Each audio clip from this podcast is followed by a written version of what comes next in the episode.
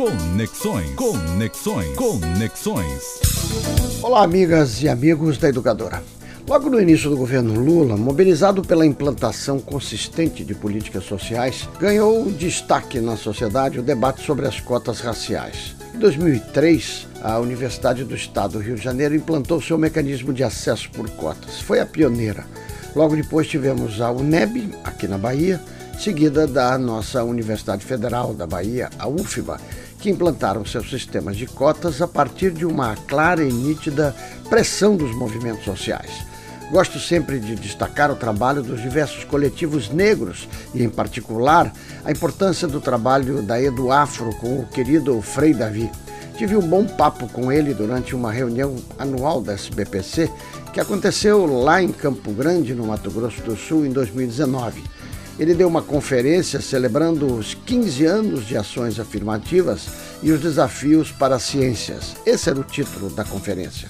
Me dizia Frei Davi, naquela época, e que vale para hoje, que um dos maiores desafios das cotas desde aquela época era a questão das fraudes, que teriam que ser enfrentadas com muita firmeza. A partir de 2012, no governo Dilma Rousseff, tivemos a uniformização da política de cotas, uma vez que o que tínhamos anteriormente era um conjunto de iniciativas isoladas de cada uma das universidades, como foram aquelas pioneiras e as nossas duas aqui na Bahia, o NEB e UFBA. Nesse momento da campanha eleitoral, é muito importante que o debate sobre as cotas e sobre o crescimento das universidades públicas esteja na pauta das nossas manifestações públicas de cobrança dos candidatos à presidência da República e, no nosso caso, também dos candidatos a governador de estado, posições muito claras sobre o tema.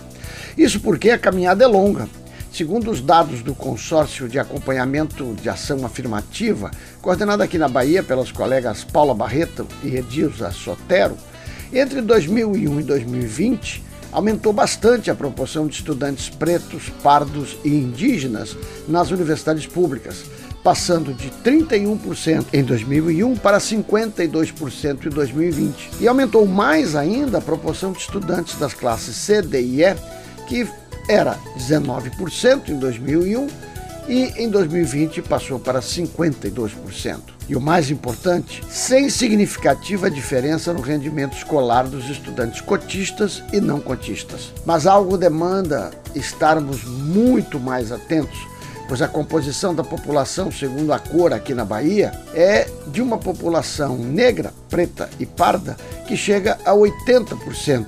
Isso é uma proporção muito acima da reserva de 50% de vagas que a lei de cotas estabeleceu. Por isso, mais do que tudo, importante a mobilização puxada pelos estudantes na data de ontem, quando foram mais uma vez às ruas da cidade para protestar contra a política do atual governo que ataca as universidades públicas e a sufoca em termos orçamentários. Precisamos de mais orçamento para educação, cultura, ciência e tecnologia, com o fortalecimento da pesquisa nas universidades, com o aumento em número e valor das bolsas de iniciação científica, mestrado e doutorado. E mais ainda, necessário fortalecer as ações na assistência estudantil, garantindo a permanência do grande número de estudantes que precisam de apoio, seja aqueles que entram pela reserva de vagas, seja aqueles por meio da ampla concorrência.